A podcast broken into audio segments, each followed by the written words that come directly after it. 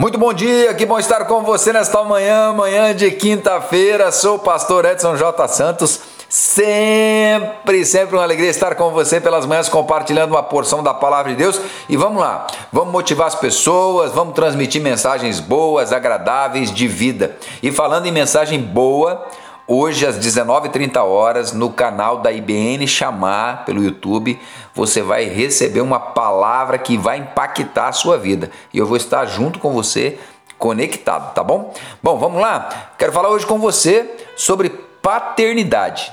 Êxodo 8:25.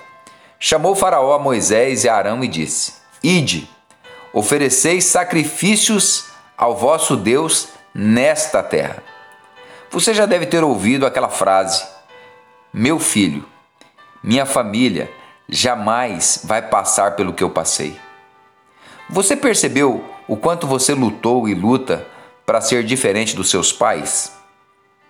Já ia a quarta praga e o coração do Faraó continuava endurecido, mas ele então apresenta uma solução simples para Moisés, uma solução prática. Ofereçam os sacrifícios de vocês a Deus. Fiquem à vontade em relação a isto, mas não precisa sair do Egito para isso, né? Em Hebreus 12, 14, segui a paz com todos e a santificação, sem a qual ninguém verá o Senhor. É lógico que não é para ficar brigando com as pessoas, discutindo sobre placa de igreja ou religião, é, sobre quem está certo ou quem está errado. O propósito não é este, pelo contrário, devemos ter paz com todos, como a Bíblia nos orienta mas precisamos entender que é impossível andar com Deus sem santidade.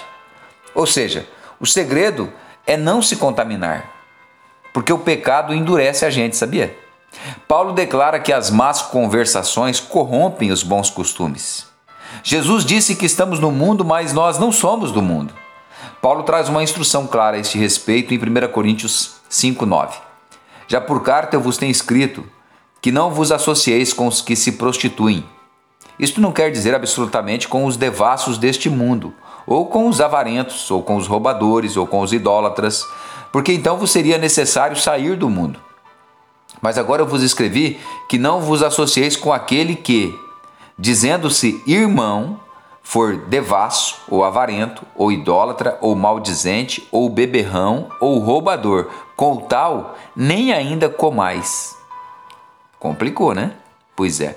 É uma decisão pessoal, interior, de construir em si um templo de adoração a Deus e aonde o Espírito Santo tem o prazer de habitar. Qual é a proposta do mundo?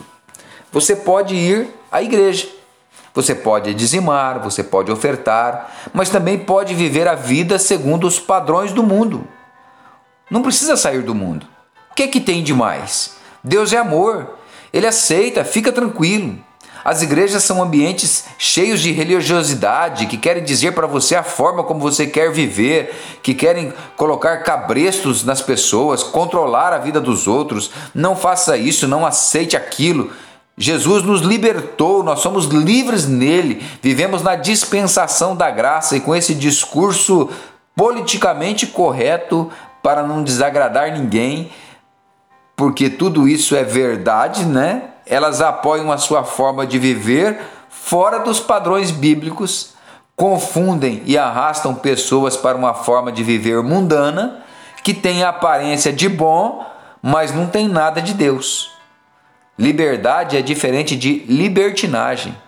São enganados pela bondade de Deus. Paternidade saudável é diferente de paternalismo. Por favor, me entenda.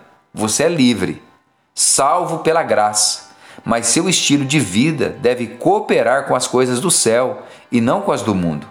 Romanos 16, 17.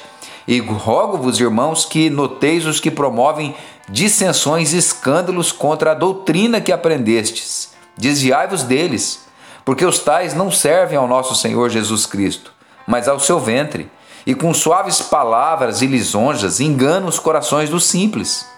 Quanto à vossa obediência, ela é conhecida de todos. Comprazo-me, pois, em vós, tenho prazer em vós, e quero que sejais sábios no bem, mas simples no mal. É um apelo do coração de Paulo para uma forma de viver saudável em Deus. Nada mudou.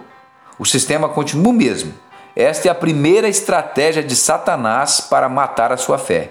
Ele diz para você: pode adorar a Deus, mas não precisa sair do mundo. A palavra santo significa separado.